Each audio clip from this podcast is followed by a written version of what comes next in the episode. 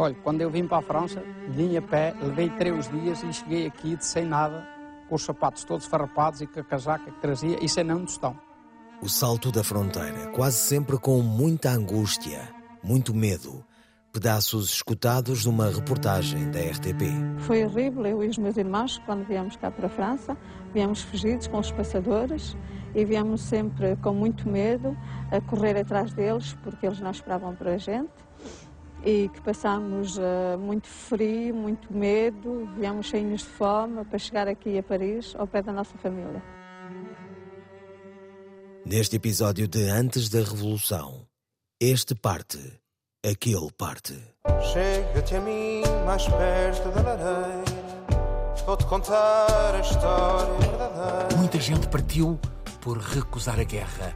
Naqueles 13 anos, entre 61 e 74, milhão e meio de portugueses deu o salto para fora de Portugal, mas grande parte com a aspiração de vida melhor fora do país que estava asfixiado. Tanta gente a sair, parece evidente que, com o regime a fingir que não via, a imigração era uma válvula de escape do país sem emprego. Portugal não tinha também condições para absorver a mão de obra que estava a sair dos campos. Rui Pena Pires, doutorado em Sociologia, investigador coordenador do Observatório da Imigração. Se não tivesse havido essa imigração, teríamos tido situações provavelmente de conflitualidade social muito forte nos anos antes 25 de Abril, não aquela que tivemos, mas muito forte. Eh, e portanto, era uma válvula de escape para o regime a imigração. E é por isso, aliás, ninguém me consegue convencer que há anos em que saem 100 mil pessoas clandestinamente para a Espanha e ninguém sabia de nada, ninguém me convence. Quer dizer, para saírem 100 mil pessoas era, está bem, vai deixando de sair, apanham um ou outro para dizer que não deixamos de sair, mas uh, ia-se deixando de sair.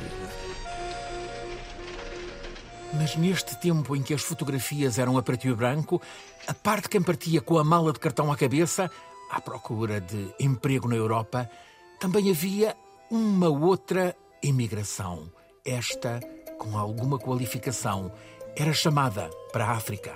Aquilo que se diz que é não haver imigração qualificada nos anos 60 e haver hoje é falso. Nos anos 60 havia imigração qualificada. Qual era o problema? Que a maioria da imigração qualificada ia para as colónias.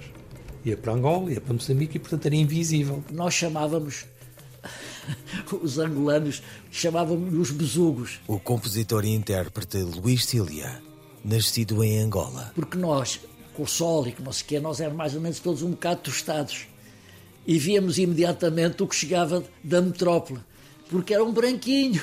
Chegavam lá os tipos branquinhos, as pernas. Olha, um besugo víamos logo que tinha acabado de chegar de Portugal. Uh, justamente encontramos junto à porta, à escada de Portaló do Paquete Angola e temos aqui uma senhora que é da onde? Do Oronte, Conselho da Covilhã. Do Conselho da Covilhã. E então vai para Angola ou para Moçambique? Vou para Lubite. Vai para o Lubite, vai para Angola. E está muito satisfeita? Estou sim. O que vai fazer para Angola?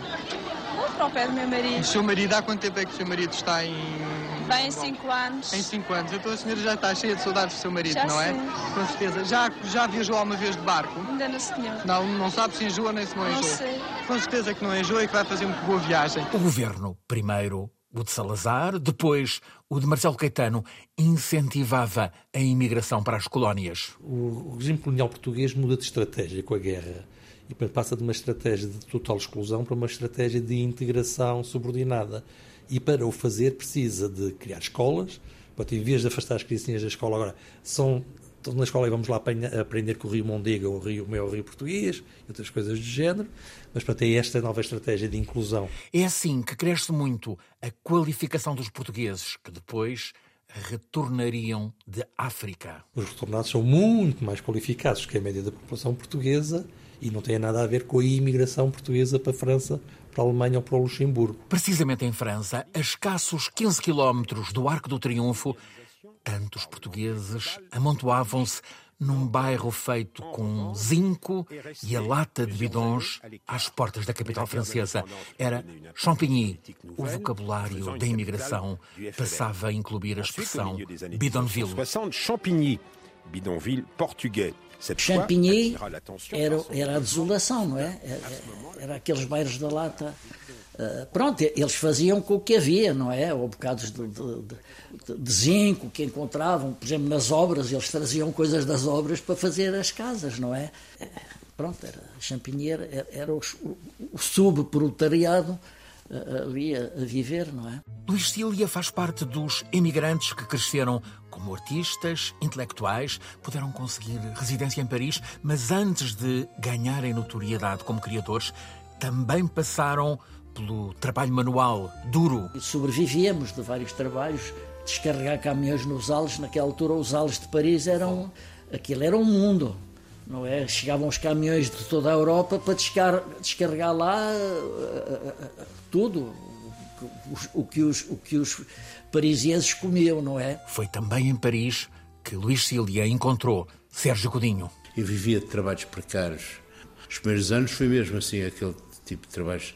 Trabalhei no, como por exemplo, como porteiro da noite, mais que um hotel, não é?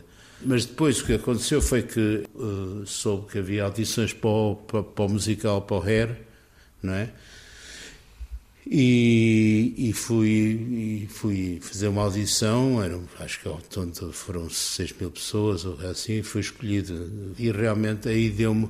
Eu tive dois anos no RER, não é? Sérgio, Zé Mário, Cília, tal como Zeca, como Adriano, como Vitorino, iam ao encontro dos portugueses nos bidonvilles, também nas fábricas.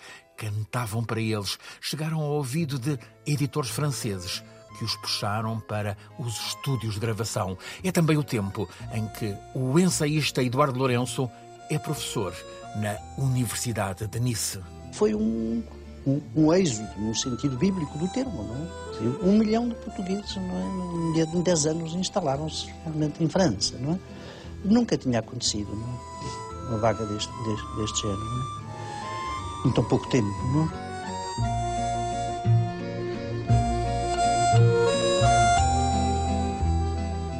Este parte, aquele parte. O tema deste Antes da Revolução. No próximo episódio, Habitar a Cidade, com Ana Tostões, arquiteta e historiadora, a abrir o mapa que nos traz do campo para a cidade.